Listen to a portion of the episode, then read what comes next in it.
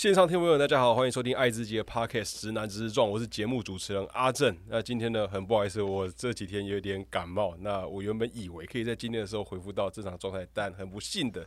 今天脚还是有点鼻音，然后待会可能会有点咳嗽，所以如果有被大家听到，就请大家多多海涵。那今天我们很高兴能够邀请到一位很特别的来宾，他是文字工作者，也是记者跟作作家。那我看到他名字的时候，我觉得有点眼熟，但我其实有点忘记我在哪边看过。那这就跟大家介绍，我们邀请到李平遥来到我们节目现场，请平遥跟大家打声招呼。Hello，大家好，我是李平遥。好，然后平遥他本身也有一个那个 podcast 呢，叫《违章女孩》La La Land。女生，哦哦，违违章违章女生对啊，对对，违章女生，都不错然后对然后你还有那个呃散文嘛，《台北家族违章女生》，然后还有一个剧本《死亡是一个小会客室》，还有一个小说《向光植物》，然后一个小智百年百合。那我想问一下，第一个问题就是什么是小智啊？嗯，因为其他大部分那些文体啊，那些创作类型的，我大概都都知道啊，有大概听过，但小智是比较少。就是小智定义或者是什，么？它其实是一个出版类型，就其实大家会把它做成一个比较手工做的小小型出版品。小型出版品。对，所以可能在一些活动，例如说可能草率季啊，或者是之前有一些某些类型活动，大家会有点像是自费印刷的出版品这样。哦然后小型的杂志，你可以这样想，小型的杂对杂志，对然后它是大概是这种 B 五 A 四还是对，都都可以，可能会更小。都可。哦对对对，开本不限，哦但是就会有一种手工感这样。OK OK，好。我想第一个想问那个呃平遥，就是嗯你在什么时候开始投入，就开始发现自己很喜欢文字创作的？文字创作，我觉得呃，大家可能从小都有写作文的经验。对然后我我好像发现，我小时候写作文是可以写得特别快，写特别快，对我就会想要立刻交卷出去玩。就会想要立刻交，所以听起来是想要想要出去玩出玩，去玩吧？比起想要写东西，对对。然后因为哦太想要出去玩，就发现自己其实写东西写的就是蛮快，又又又又算是还不错，就是很作文很常被贴在那个教室的前面布告栏，就老师会说大家可以去看这样。再看一下，嗯，对哎、那在那时候啊，被自己东西被贴的，就是被大家工人瞻仰的时候，会不好意思吗？很羞耻，刚开始，因为我就想说，写写的，因为不，因为我毕竟是直男啊，嗯。直男就是更是我觉得以前的，至少在我这个时候，我觉得社会上普普遍就有一个标准直男的养成，就是我们把一些内心东西掏给别人看的时候是很羞，我觉得是在更羞耻的，就很难想象。像你经历过那种作文可以被老师说工人瞻仰的状况，可是因为我觉得我们就台湾的小孩教育一定都知道，作文你是写一个，你好像有个角色扮演吧，你不会写对啊。真话，你会有一个考试得高分的，我应该要这样写，对，但你，我应该要这样表达。但我后来发现，就是因为我到可能到高中，我就比较想要写自己写的东西，所以我的作文的分数就是时高时低，哦，时高时。他可能会非常高分或是非常低分，然后 甚至我。我大学联考那一年，我考完试，我们学校有个老师问说，可以写一篇给他，他本来要放进就是那一年的那个考试，他们不是会有个范本考题嘛，最后要放一篇作文，他本来想放我的作文当范本。但我写给他的时候，他觉得好像不能用，就他觉得这好像不是一般人可以写拿高分的题型，哦所以我猜我如果乖乖写，我就会进入一个范本，哦，就是你还是可以写个范本啊，但我当时就是不想，所以就没有但我蛮想问阿正，就像你刚刚自己提到，我刚那时候看到节目的那个，我包我包我可能去年前年我看到你们节目名称，我想说直男直直撞，我想问男孩子现在听到直男这个字，会觉得他有他到底是什么意思？他有贬义吗？因为我一我有遇过有些男生被说是直男的时候，他们自己会有点抗拒。我其实觉得，就前阵子在思考这个问嗯题，我觉得，当然这，我觉得特别可能在这两三年吧，我对其实或许也没那么长，特别是有个直男行为研究社出对对啊，来对，对对对，我很喜欢看诶、欸。因为我也喜欢看，可是有时候喜欢看里面的确有个人叫阿珍，哦，有有，然后那时候同那朋友还还还传给我说，哎、阿阿阿珍阿珍，这样蛮好蛮好笑的。然后就看自然新闻新闻，有时候其实老实说，这是我自己心里话，就我也会看里面，就是看当做一些奇闻，那个就是很奇怪的事情在看嘛，当做一个有有趣的事情在看。可看到后面又想说，奇怪，可是我其实这就是这其实不是我们大多数人的样子，这是少数人的样子。那我想说，大家应该也可以辨别啦，虽然偶尔会有点堵啊，就是说就是。我觉得现在，我觉得我认为这是必要的矫枉过正的时时期，嗯，好，就是会变成像呃面对，特别是可能像现在哦，爸爸嗯，这两个字可能也有一点在不同的语境底下，可能也是带有一种负面的，哦就是那种传统的家长，传统爸爸，嗯。然后爸爸会被比较大家会去在网络上写一些比较偏向，就是很容易被拿来嘲嘲笑的、嗯嗯嗯，的的故事，然后一些自然的行为，什么普普信男的这些东东西，但偶尔有时候都还是会有一种，他自己其实也是其中的一员，那毕竟就是直男，但是对。后来想想就算了，反正人就是拜拜拜拜拜种，嗯。然后我觉得有时候。改变社会了，交往是需要一个一个一个过正的时期才能够校正回回归吧，因为你必须要得拉过去，你才可能够凸显，慢慢找回摆荡到那个平衡点到底是什么。到最后这些东西没有这些标签之后，其实就没有所谓，就是你到底是什么人呢？你你就是一个人呢，没有性别。我的想法是这样，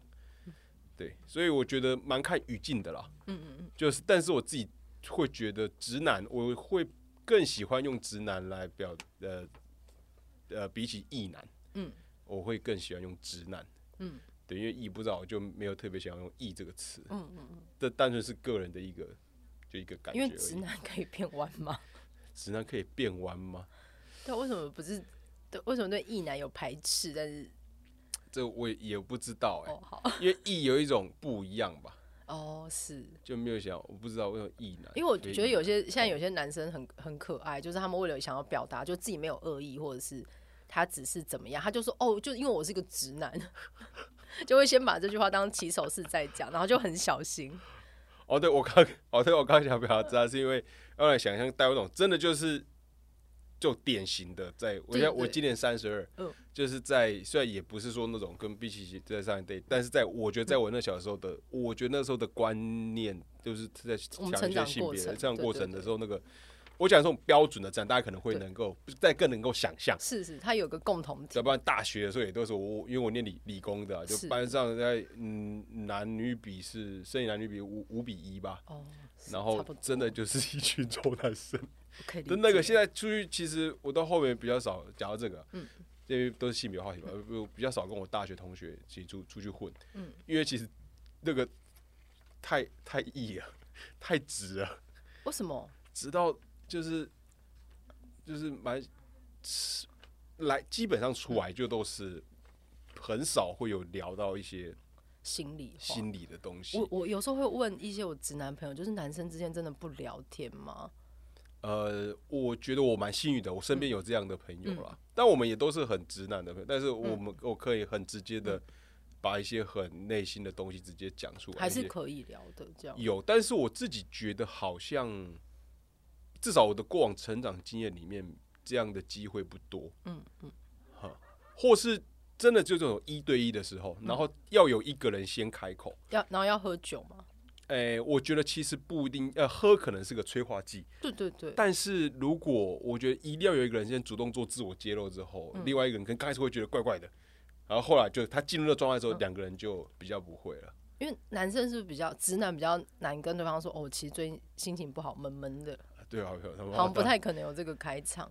哎、人人越多越不可能。我觉得一对一因为我有直男朋友是喝醉才会说心里话，哈哈哈，对我想说，天啊，就台湾的教育把男生做的非常压抑，对啊，我后来也感觉到嗯有这样子，因为自己也是成长的，也是这样子的过来。但嗯所以我在后来我自己的练习就是，我很喜欢，也不能喜欢，我就一直刻意要跟别人，就是有点就是有时候就一鼓作气就直接跟别人讲说，哎、我最近怎样了。嗯嗯嗯，呵然后其实一对一分享自己出来了之后，其实对方也会把你有时候会把对方拉到一个相对舒适，他可以讲出自己事情的，嗯，就这就变成一种方式了，也可以让别人取得别人信任，或者说让别人能够更顺畅的跟他、嗯。跟我分享他自己的感受，不然其实我很难的，已经跟以前的一群大学同学出去很难，真的很难，然后嗯。大部分都在聊。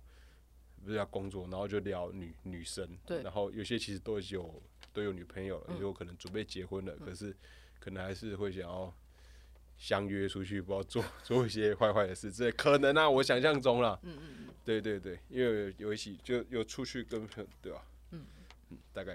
大概谢谢是这样，。你谢谢你的分享。啊，你你呢？你的经验呢？你说跟直男相处吗？对啊，就是你会会比较，我到后面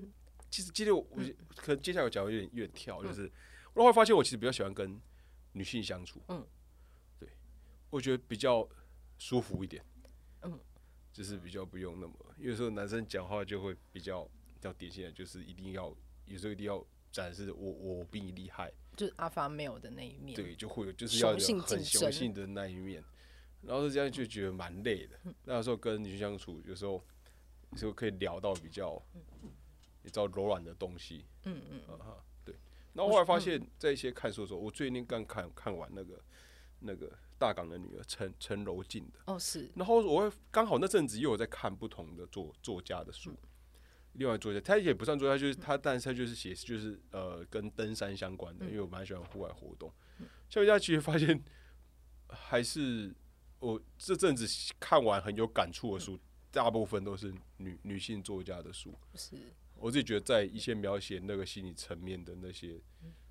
比较多了，就是我自己感受的比较丰富而。且陈柔静老师是很做很多功课的，哈哈，对他写就是历史人文的非常好看。你如果要看台湾可能早期的某个时代的人如何生活，然后甚至是你要去看那个时代的那个就是经济状态，一个币值，你如果看到说，我觉得很有趣。对啊，因为我我本身是高高雄人，是，对，然后看那个就有特特别的感觉，那种就感触非常的大，然后就想想到，嗯，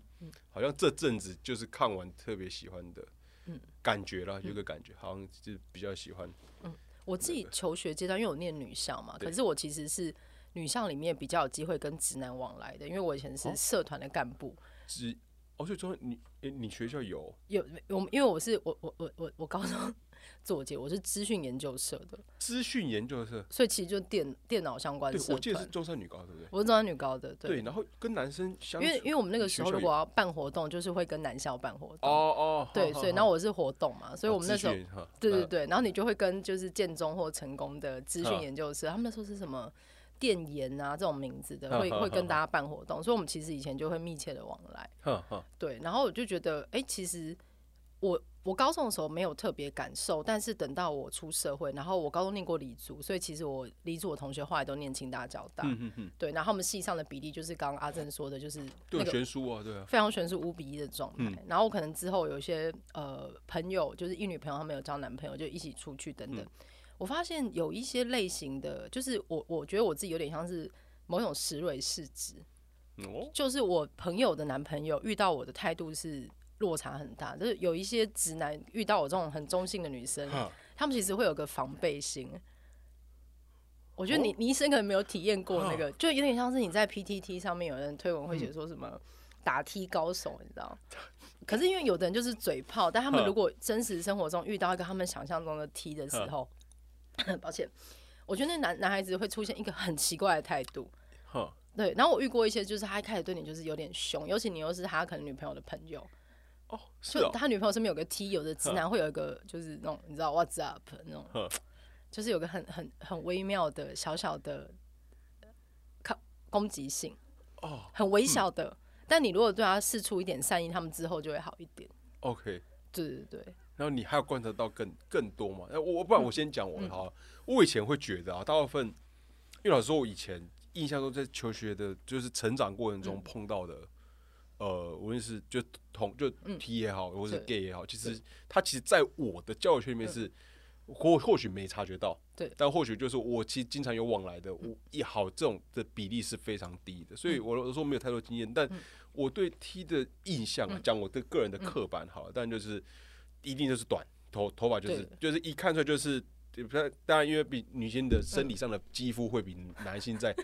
好嘛，就是说一定看肤质嘛。对，就是这一看就是哇，皮肤那么好，但是在体体型或者嗯。肩宽呢、也比较没有高，但是就哦这这一看就就是体但是嗯。看起来哇，他感感觉酷酷凶凶凶的，第一个感觉都是嗯，可能不好相处，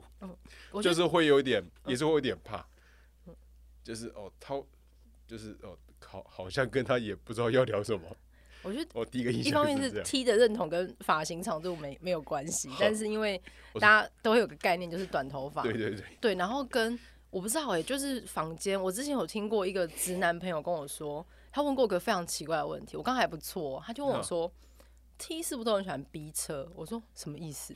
就是因为他他骑摩托车有遇过，就是 T 脸很臭逼过他的车，然后他就有个有个刻板印象是 T 很喜欢 B 车，我就说我真的没有听过 这样的事情。蛮有趣的。对，但是我觉得有点像是，我觉得我我自己从小到大成长，我一个这样外显女生，我有时候会遇到一些就是真的是大家不是很友善的状态，嗯，所以你也很难笑脸迎人啦。哦，对，就是你得的确是得在这说但，但其实就连我可能之前去、可能去处理事情或干嘛，可能打电话的时候都好好的嘛，但有时候碰就是一见到面，然后对方可能就是一个异男，然后就是遇到你的时候，他会突然不太知道该怎么跟你相处。我觉得我我自己可以理解，他有时候不是恶意，但他就是会一时之间有点打就打结打结了，所以他就会变得特别凶。哦，对对对，然后我都会尽量以一种很友善的态度在面对他，然后等到他好像哦他自己他抓到一个，频率。好对我遇到一些朋友男朋友，我觉得有时候也是这个状态，你这这种会持续到现一直都是吗？现在还是啊，现现在还是。。哎，那你以前就就是从至少从外在，因为毕竟嗯第一眼看到的就是你的外在形象嘛，对从以从至少从高中开始就都是这样哦，差不多哎、就一直都会是这样子。对对对，哦，嗯，可是也不是长度，就我中间有想过要留长一点，可是就是整理麻烦。哈哈哈，对哦，确确实啊，对，而且维持一个发型，你其实到一个年纪，你就大概知道自己适合什么样的的形状，嗯，嗯对，也嗯不太会想要大改什么的，哦，对啊，我是我是今年大大改了，大改过，蛮好看的。对，呃，我大概也去年开始也，我以前没有这边胡子我没有上圆的这个嗯纯上胡，然后是最近把它把它慢慢地，所以你会越来越像一个小熊的形态吗？我不知道哎、可能嗯至少想要再把它留长，这、应该是没意外会留长，嗯。但最近也是处于一个过渡期，就是刘海还没把它长到往后弄，嗯。然后所以你要把它会往后是在前面对，就是在有时候会洗完头，然后在这边卡在这边，嗯。在脸前面，这并不是很舒服。好，那我想要这样问一下那个嗯。P 啊，你是大概什么时候的一些发现自己的那个就自我的性别认同？嗯，大概是什么时候意识到自己？我觉得蛮蛮小，就可能觉得说，哎、好像有什么东西不太一样哈。对，就是例如说，可能小学的时候，大家在在喜欢偶像在谈的时候，你会发现，哎、你自己对于某些东西好像没有兴趣，就是兴趣跟一般女生不太一样。嗯嗯，对，然后或者是小学的时候，大家不是很喜欢在在讨论暗恋的对象啊，嗯嗯然后再什么喜欢的人，你就发现，哎、要从班上男生选一个喜欢的，好像有点困难。选不出来选不出来，但你就会硬选一个嘛哈。对，就是才能够加入大家聊天的话题，这样。对，但是真正好像有开始意识到自己喜欢女生，就是有喜欢的女生，可能就是到国高中的时候了。嗯嗯，嗯对，那刚开始觉你有觉得这些有可以感受到跟多数不一样的时候，嗯，会有一些彷徨嘛？我觉得会，尤其是有因为我是七年级前段班嘛，然后我觉得我们那时候受的并没有就是相关的性别教育，然后你看到所有跟呃同志有关的新闻，全部都是负面的，所以你会很抵抗，就是好像会被分类这件事情，然后你也很怕你，你如果真的说出来，你的你的朋友、你的同学会怎么样看待你？嗯嗯，对，所以我觉得整个可能青春期都在一个非常彷徨不安的状态。整个青春期。对啊，好，那当时有怎样的，或者说你自己回顾那嗯。些，就是你如何从一个彷徨的状态，然后走向是稍微不彷徨，然后嗯。接受自己的样子，然后就是如何现在回去看待是，那些关键的时间点，或者是你心态嗯。上是有怎样的转变嘛？我觉得我国中在一个其实真的是一个非常敌意的环境里面，所以敌意啊，敌意就是你知道那是一个非常怎么讲，非常拥抱主流，然后你整个学校里你可能都没有听说过有任何一个男同志或女同志，然后甚至是你们你们班上的呃气质性别气质比较阴柔的男生会被欺负，你其实下意识就知道这里非常不安全。你只要展现出跟别人不太一样，甚至我国中打篮球的时候有被别班人就是架拐子，对，就是他们就觉得看你不顺眼这种，你就就是他他是各种各种不太友善的东西加成在一起，然后到高中的时候你也不太确定，可是高中是女校，所以呃可能别班啊就是有可能短发比较受欢迎的女生，嗯，然后我自己其实，在女校也是过得还不错，这样子、就大家都对我很好，嗯，对，但是即使如此，即使已经在女校是一个还就人缘不错，然后跟大家都很友好的状态，还是没有觉得安全到可以把这件事说出来。那是直到我上大学之后，我试着跟当时的好朋友想要跟他讲，然后我的其中好朋友跟我说：“哦，我早就知道了。”就是他自己有感觉，他一直在等我跟他说，你才会意识到说，对，其实你当时身边人全部都非常友善的在也会接住你，会等待你这样子。对，就想说啊，我早点讲高中就不会这么痛苦了。哦，那你在跟那个、嗯就当时第一次讲的时候是、嗯呃，呃听起来是高中的时候，嗯跟已经上大学才跟哦上上大学、啊、跟高中同学讲，对那家人的那关呢？哦，家人很久哎、我在散文《台北家族围绕女生》有写过一篇，就是我我跟妈妈出轨是在一个非常荒唐的状态，就是嗯我考上台大的时候，我就想说这是一个天大的喜事，嗯嗯，然后说好像可以冲也冲喜嘛，我就跟妈妈讲，哦，就哦一起讲吗？对，考上台大的时候，我妈就跟我说，那你上大学就是。呃，就是什么可以交男朋友啊啊之类的，然后我就没有什么回应他。然后我妈自己就，我觉得其实爸妈都知道，她就有点嗯敏感，她就提说，那还是你喜欢女生。哦，他自己哦，他其实搞不好也等这顺便把这句话推推出来问但是很久了。对，然后我就也没有办法说是或不是，我就是说一个嗯这种这种回答。嗯然后其实从那之后，我就跟我妈陷入一个非常漫长的抵抗期，就是我跟我妈嗯大概冷战，这样反反复复大概有十年。真对十年，对我大概从十八到二十八都在跟这件事情做抵抗你有兄弟。姐妹嘛？我没有，我是独生女。就是独生女。对，所以你就是所有的那个就是火力集中于你。然后每年我家是大家族，就所以我才哦，会写对啊，你就是第一个啊，所以我才会台北家族违章女生，因为我们家是一个非常传统的大家传族。统的大家然后我上面有表姐啊，下面有表妹啊、表弟他们，所以过年的时候，其实整个家族都会就是你知道，就亲戚都会轮番的问说，有没有男朋友啊？然后到一个年纪，要不要结婚呐、对，嗯，嗯，就是火力非常的强大，对，对我刚突然想到，我有一阵子没回去看阿公阿妈，嗯，对，一定要不要被问？忽然这么感性的男生会有一个到什么年纪，哦，不，现在这个会有那个结婚的，就是有一种成家的压力嘛？对，从几岁开始会？因为我觉得女生有个很明确的坎是三十，哦，有我觉得女，对我觉得女性毕竟还是有些是跟生育年龄嘛，直男会说出来的话，对啊，不是啊，就是说，我觉得这是很长辈就是最这这这是一个直接讲的，就是说几岁就生的就是高高风险，对对对，高龄产妇对什么对对大家都不好，就是他们就是用这个生育年龄。嗯男性因为男性没有一个就是那个生殖的，照以身体状况生殖可以、嗯可以比较久嘛。嗯但是我自己觉得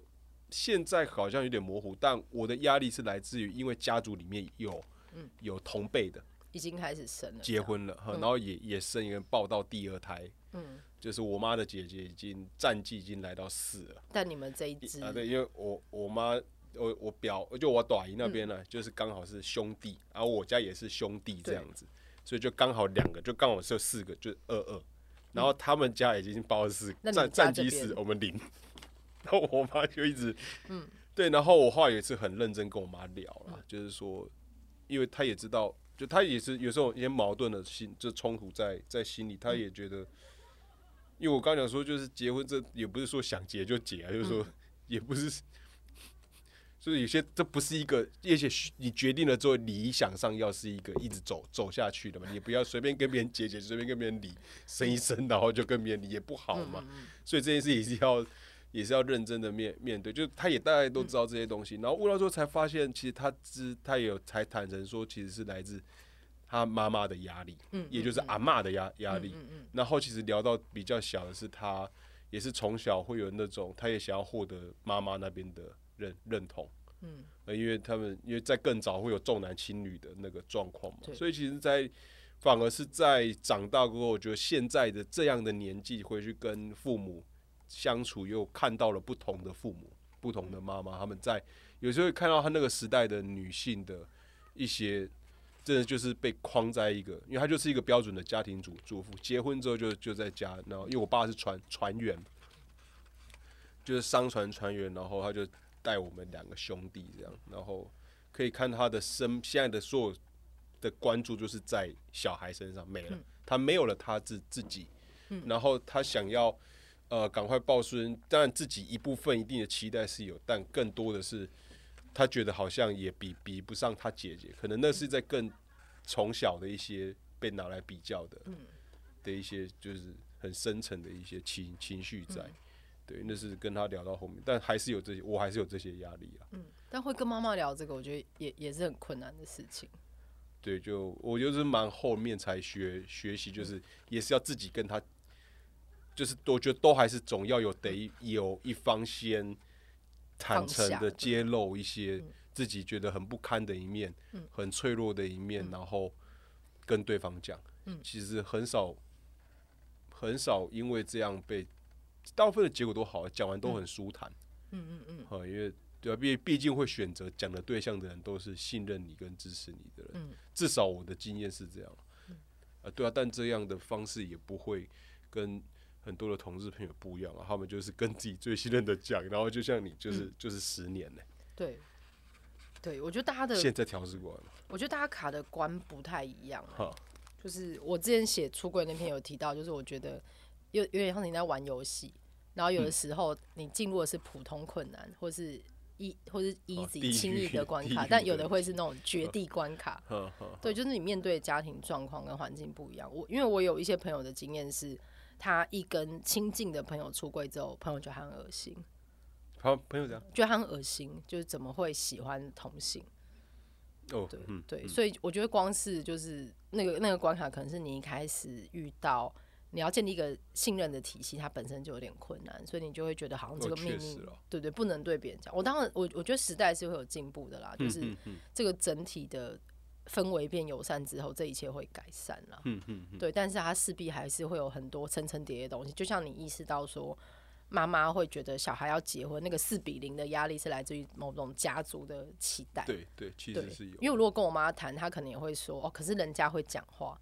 对，其实就发现他们其实自己某个程度上，他们可能最首要在意，其实不是对对对，他们是别人如何看。因为我我相信父母基本上还是希望小孩好，小孩不想结婚，小孩小孩不喜欢异性，我觉得那个很多东西卡住了，其实是那要怎么跟别人讲？嗯嗯，对。那我们这一代可能可以再再自我一点，可以觉得那为什么要跟别人讲？嗯嗯，对。可是我觉得他们那一代还是有很多那个人际关系的牵扯会卡关。哦，对啊，对啊，我后来就决定就是不要逼长辈。不要逼逼长辈，哈，对，怎么说？你要就是不然，本来你会逼长辈，我会逼长辈啊。譬譬如说，譬如说，我有一年那个，我有一年就是过年的时候，就是因为我们家族就是有一个有一个就是也是重男轻女，然后就是所以我舅舅就是尊荣的存在嘛。然后他就是过年他就很尊荣，然后他就还我有次问我说，呃，你学历这么高，然后什么那书念这么好，什么还不是嫁不出去？他就是会用那种攻击。攻击女孩子，他是真的是认真去认真哦，态度很差。他不是就是哦，就是有故意摆，完全不是关心，完全不是，就是真的要呛你。对他真心的 diss，就是你知道，这样这很切扁哎。有一种人的游戏规则是他觉得，反正女生只要不结婚，你就是败犬嘛。就像你刚刚说那个四比零，对他就是零嘛。然后我就很认真的回我舅舅说：“你的婚姻幸福吗？”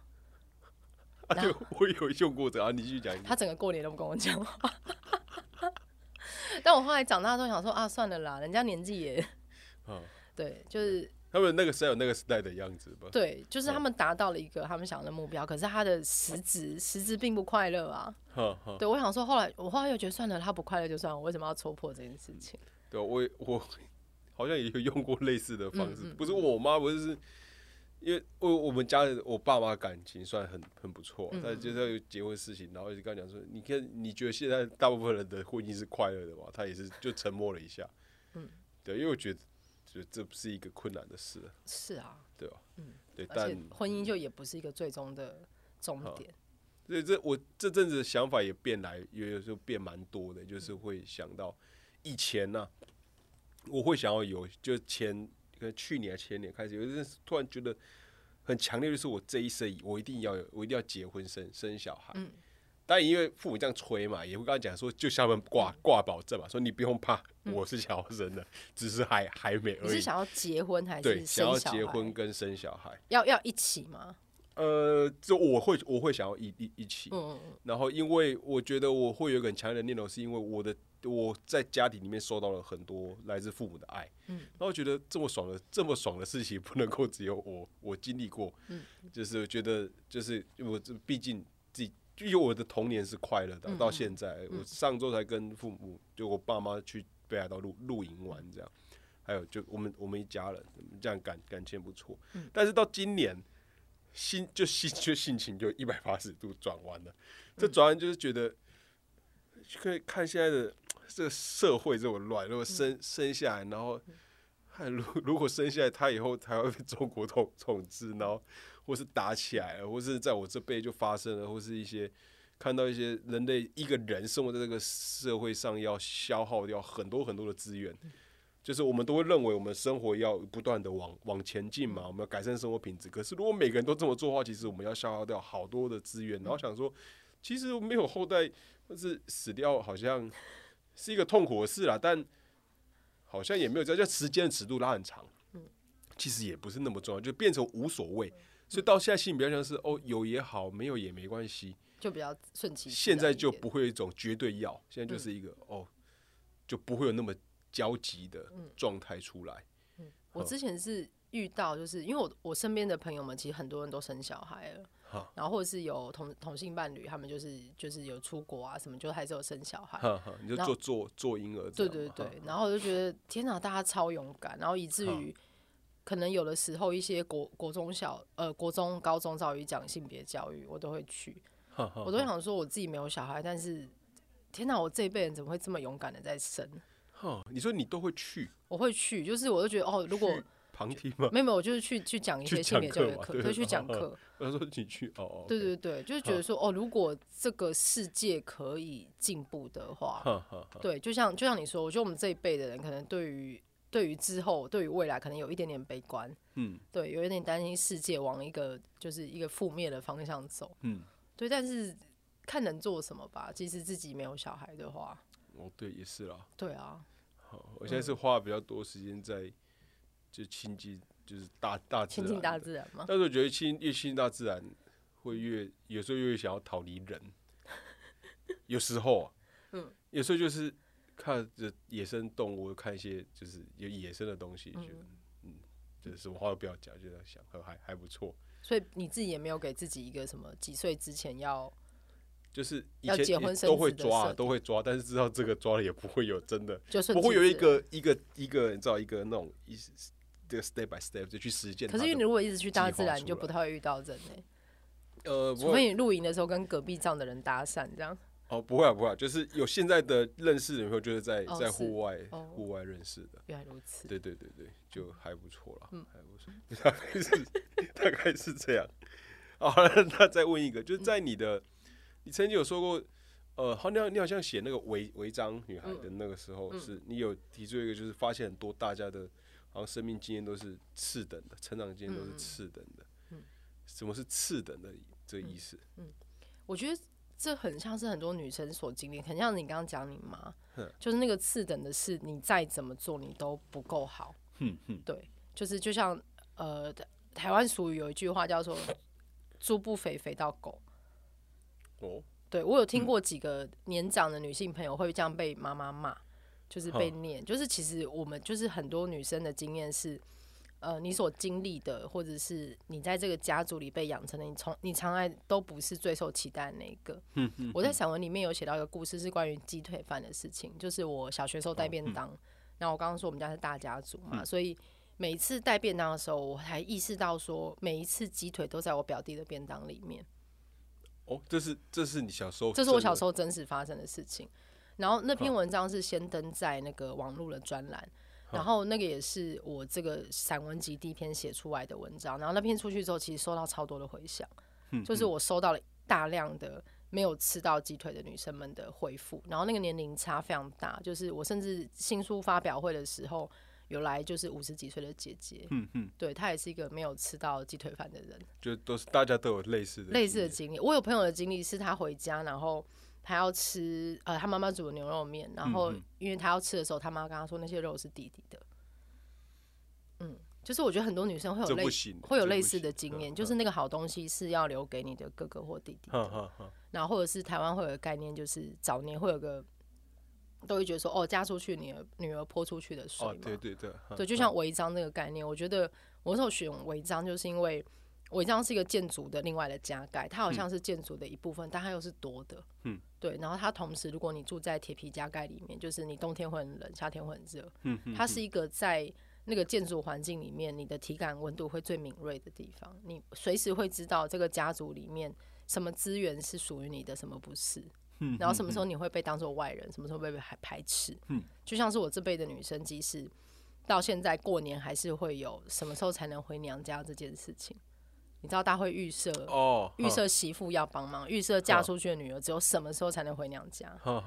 对，就是这些规矩都是在钳制钳制女生的、啊。对，我我刚刚有个感觉，就是、是讲老实说，嗯，我觉得不必得必须是老实说，就是有一个庆，就是还是有个庆幸的心理，就是庆幸我我家还幸好是我跟我哥，至少我小时候不用经历过，嗯。假设我是男的，我有个妹妹，我说有个姐姐，然后我去经历，我去现在去意识到，原来我、我其实假如有这个状况，嗯我其实比我姐姐，我，比我妹妹，哦，多吃了什么三三百多只鸡腿，我不用有这个罪恶感。就是如果现在有的话，嗯嗯后来小时候可能不会意识到，后来有一天意识了，我觉得会有连带会有一个罪恶感。我的庆幸是来自于是还好我不用经历这样子的事，但这样的事情确实，对，就是不是我们会会发会感受到的。可男生有其他的潜质啦，就是被预设觉得该做的事情不太一样。哦，对啊，对，但是那个女生就的确是一个就是非优先顺序啦。嗯嗯嗯，对，所以才会写说那个次等的成长经验。嗯嗯，对，就是你做再好，就是有的时候你做再好都会被被认为说啊，可惜不是男孩子。嗯你到到现在还会吗？你觉得你到我到现在还是会啊。都一直有，一直对啊一直到现在。对，我觉得是家族里的家族的家族里的。状况，好，就可能你你妈妈可能会有这种感觉吧。我记得我嗯。记得好像多少，他是有跟我讲过嗯。说，就是就我我外公外婆啊，虽然就是重男重男轻女，但他们就是两个儿子两个女儿嘛嗯，啊一个大儿子走了，嗯嗯嗯。只剩下一个儿儿子跟两个女儿这样。嗯嗯嗯，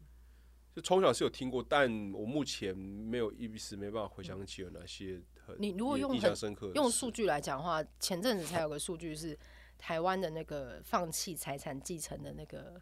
就是比嗯例，对女女还是高于男。女孩子高于男，对，放弃哦，但有时候他可能，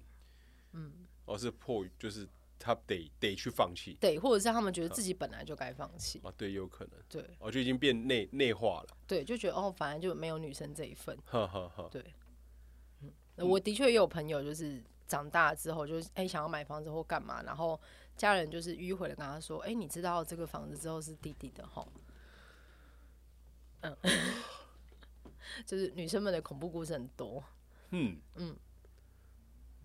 就看起来很嗯公平哦、但是家人会跟他说，哎、这个房子之后是给弟弟娶老婆的哦、这样，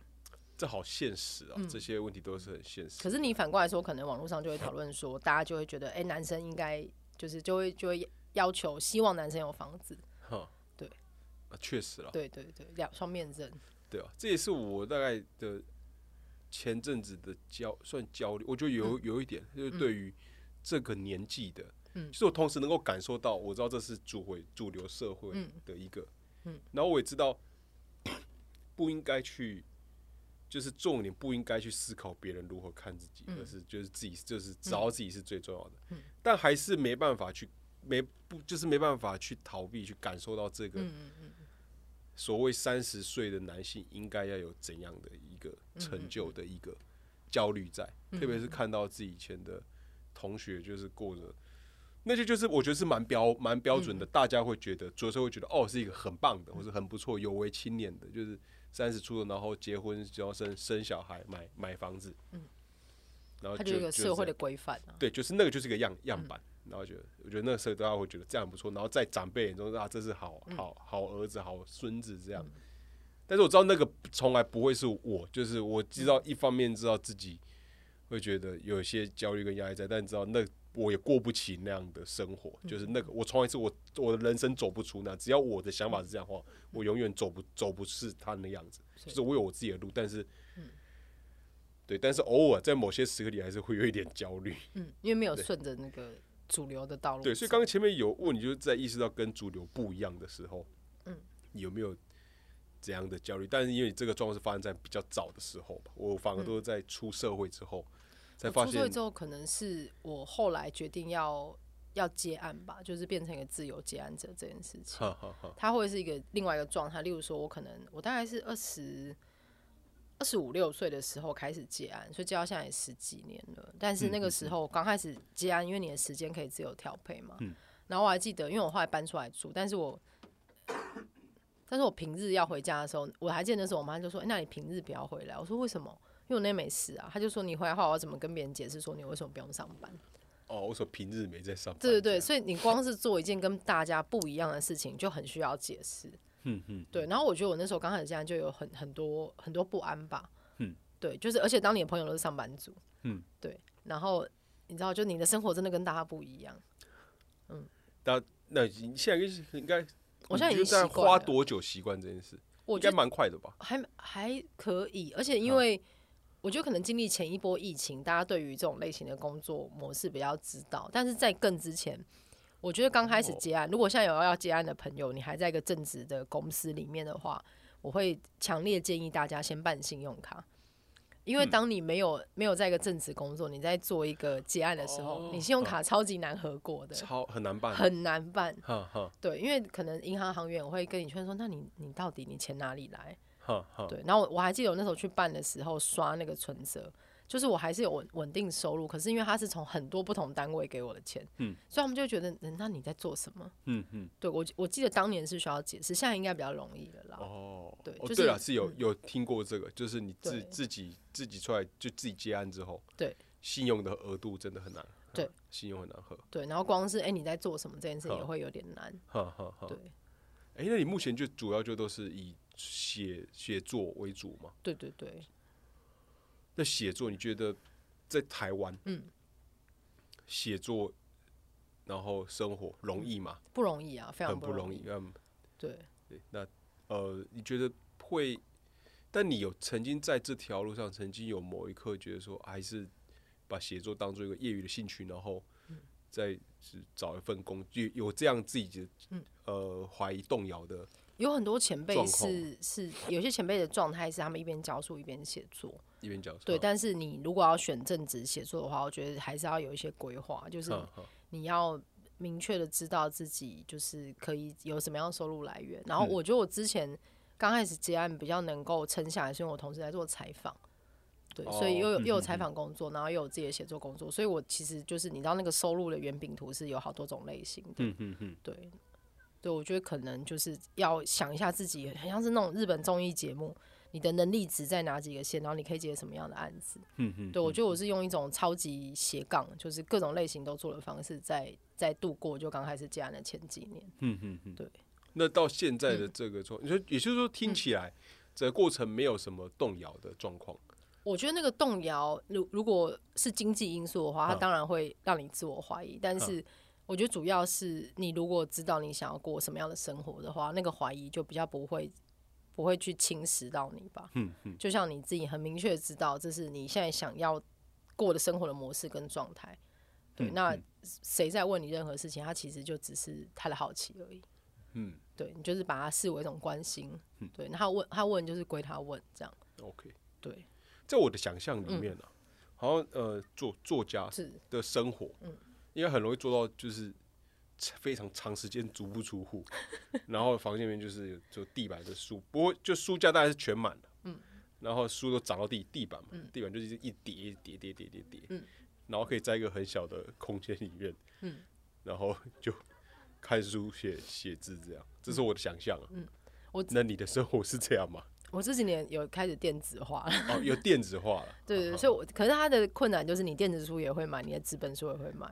对，但是我我现在给自己的要求就是地上不要放书，啊，先哦，有自我要求，有有有，不可以再这样下去了，对，但是很容易不出门，的确是，喝不出门了，对，尤其是疫情期间，我我可能曾经那种两个礼拜都没有出门吧，哈哈，对，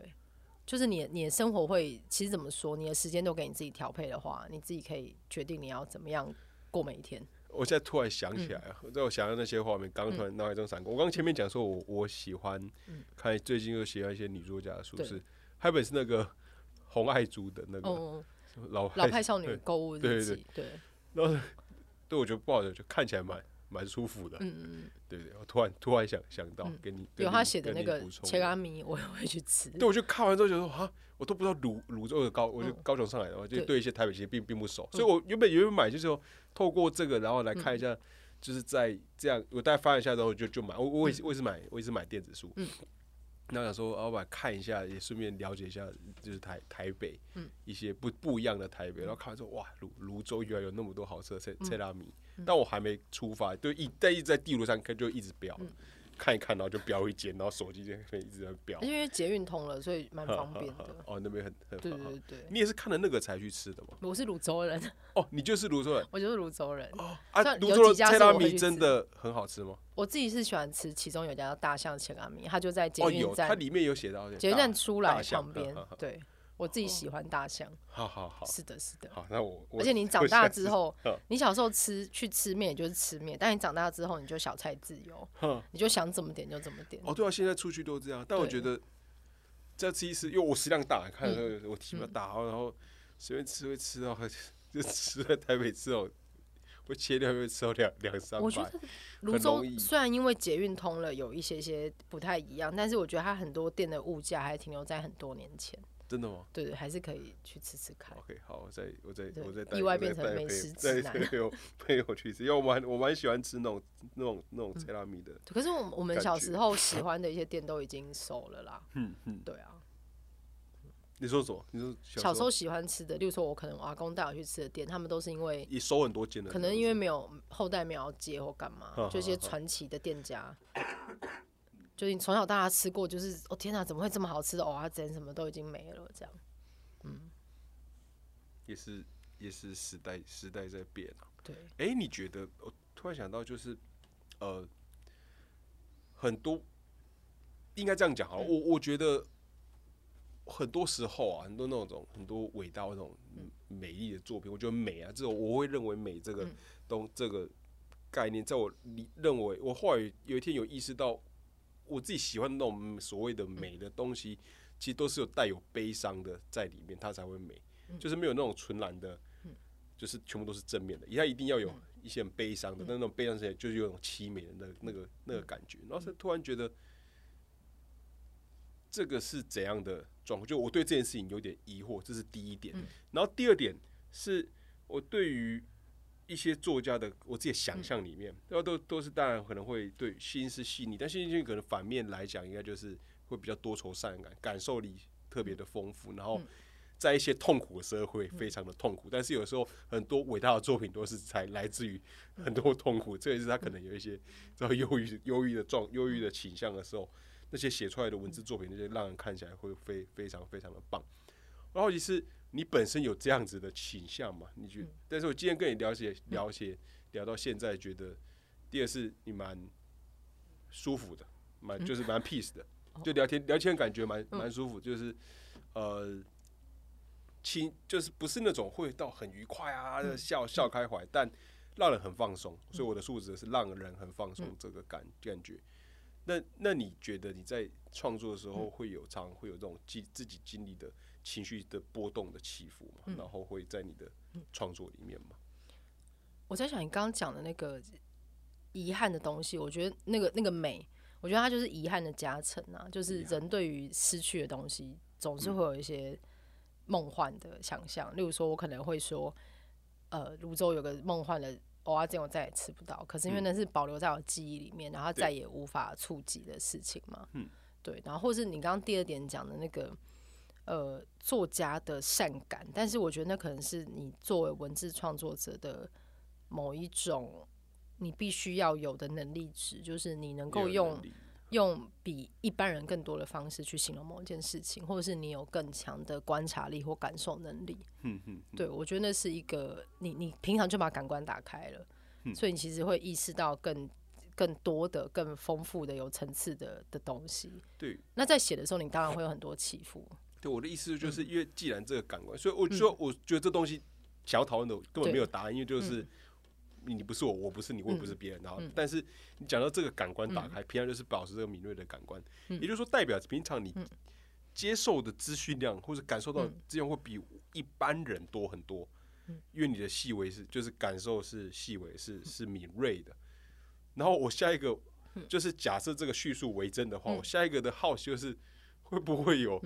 情绪很疲劳的状态，就是嗯我不想感受那么多，可是我就是没办法，因为我毕竟是有这样的体质，我有这样的天赋，我的开关就是讲讲像阴阳面，等一下，对我的开关就是这样。我觉得我感受那么多，我觉得这是可以，会有啊。这是可以练习的。我啊之前在开关的，我有个线上写作课，我其中有个单元就是教大家打开你的感官体验，那他可以暂时它可以练习啊。例如说，就像你可能走走出一条街，你走你每天散步一条路，我有个功课就是，请大家今天用听觉来听你平常散步的，你走走路上班的这条路长成什么样子。可能有一天用视觉，嗯。对，有一天用嗅觉，嗯，对你其实有意识的去，这是可以训练的。对对，我知道，就是我的说不是要去打开就是说，当你有一天你想要关掉，你尽量关掉啊，对啊，就是你你你有这种时刻，你还是会但是是关得起来的吗？它关不起来，但是你可以，你可以习惯它。就是，我好想放空，什么都不要想，对。因为本身就是很容易，毕竟感受越多，就毕竟就是本身就已经想想比较多的，对，啊，所以会有那种成功放空的时候吧。我觉得这这个问法你努力把它打开，就是就是你就放下这件事情。真的吗？对，打开了就会放下了，不是你应该是说你要让那个钝感力要出现啦。钝感，钝感力就是这件事情，就是？你就是意识到，但是你不一定要反应啊。哦，你不能，你不能所有东西你都要准备准备做反应，嗯，就是放过这件事情，就是放过。你心里要有一种放过这件事情。嗯那哎、那你有经历过这一种，嗯就是在一些很奔放的时刻，可是你其实没有想到那么奔奔放，觉得我好像没有什么奔放的时刻，休息哦。这样这样是我不知道这但是我觉得那很像是某一些演员在做，就是你一定要有一些经验值吧，你可以把它存起来啊，但你不一定全部拿出来用。就像你今天有很多钱，你不一定每天要花掉一样，啊也也你把它存进来也是啊。，嘛它可能之后有一天会涨股息。嗯好，然后我最最后一个问题，嗯今天时时间的关系，想问一下，就是在台湾，就是大家很熟知的一些女女同志的一些一些创创作都有些或是这类型，不一定是不一定限定在女女同志嗯。啊，但是说，比如像是《鳄鱼手记》《猎猎女图》这些经嗯典，都是会有一些比较这种叙事上面都比较忧忧郁，嗯。然后呃。你自己是如你会如何去看待，就是为什么嗯这样的忧郁的出出现？然后你觉得这样的叙事方式是有一个时时代的嗯成因嘛？然后它在未来还是会改变的，或者说现在其实可能就有在改变了嘛？我觉得文学它某种程度一定反映了时代啦，就像可能我们会谈琼苗经，或者是我们讲那个男同志的话，我们想要孽子，然后女同志可能那个同差不多时期有个逆女，嗯就是在往前年九零年代的时候，所以你对于某一个族群，或者是你你因为某种身份在社会上承受的压迫，我觉得它是一个。它是一个，就是它就是很像一个，真的很像一个时代的切片观察。嗯嗯，所以我你要说，有时候作品会走在时代的前面，对，有时候它就是反映出时代长什么样子。嗯，对。那你例如说，你说现在这时代其实会是会有所改变的啊、嗯嗯例如说，我可能一六年的时候出版《向光植物》，我是希望这一切可以往一个更光明的地方去。然后可能之后还有你刚刚讲那个陈荣进老师写历史相关的，呃，他写一些历史人文的研究。但是这几年那个杨双子他有写一个历史加百合的书写，我觉得那也是一个新的面向。嗯嗯嗯，嗯，就我觉得呃，不同时代的作者会开拓出不同的方向。对那你自己出自己比较想要的、嗯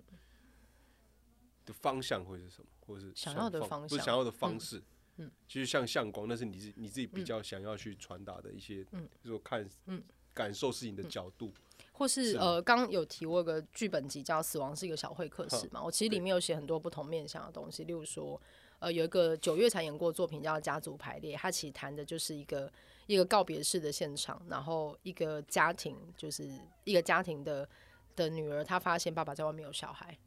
然后外面还有个儿子，然后就是家族希望他可以让那个外面的私生子认祖归宗。对，它里面可能谈了性别，谈了很多不同的议题。那我年底有另外一个剧本要演，叫可宠。可宠就是你租房子的话，哦，可宠可以养宠物的那个可宠。哦，可宠，对对，就那哦两个字。哦可以宠，对，可以养宠物。啊对，然后那个谈的其实他的故事就是最开始就是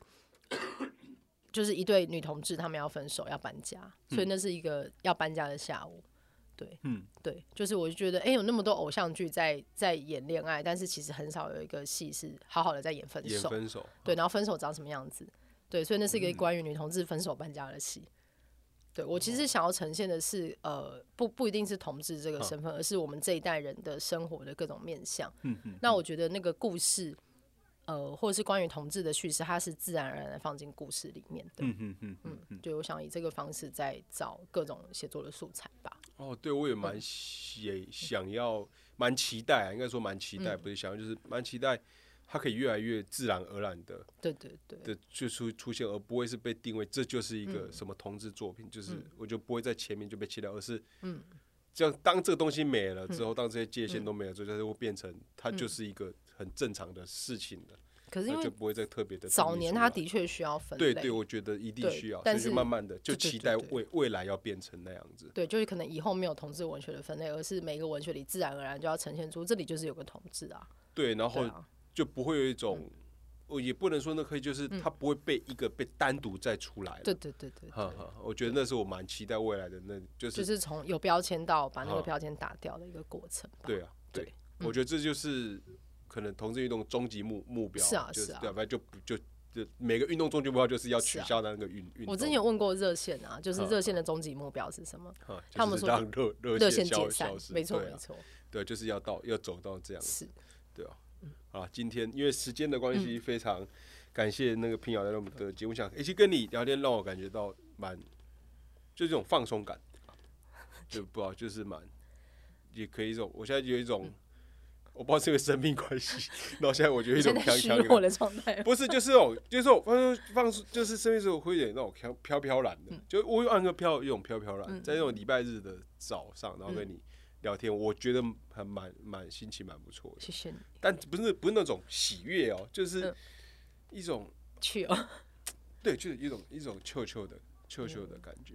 然后你刚刚有提到说，你说也是前几前段班讲说啊哦看不出来。然后因为我昨昨天我跟那个跟公公司烤肉，然后有时候碰到一些比较不熟的人，然后我都被猜我今年三个，然后有些那种妹妹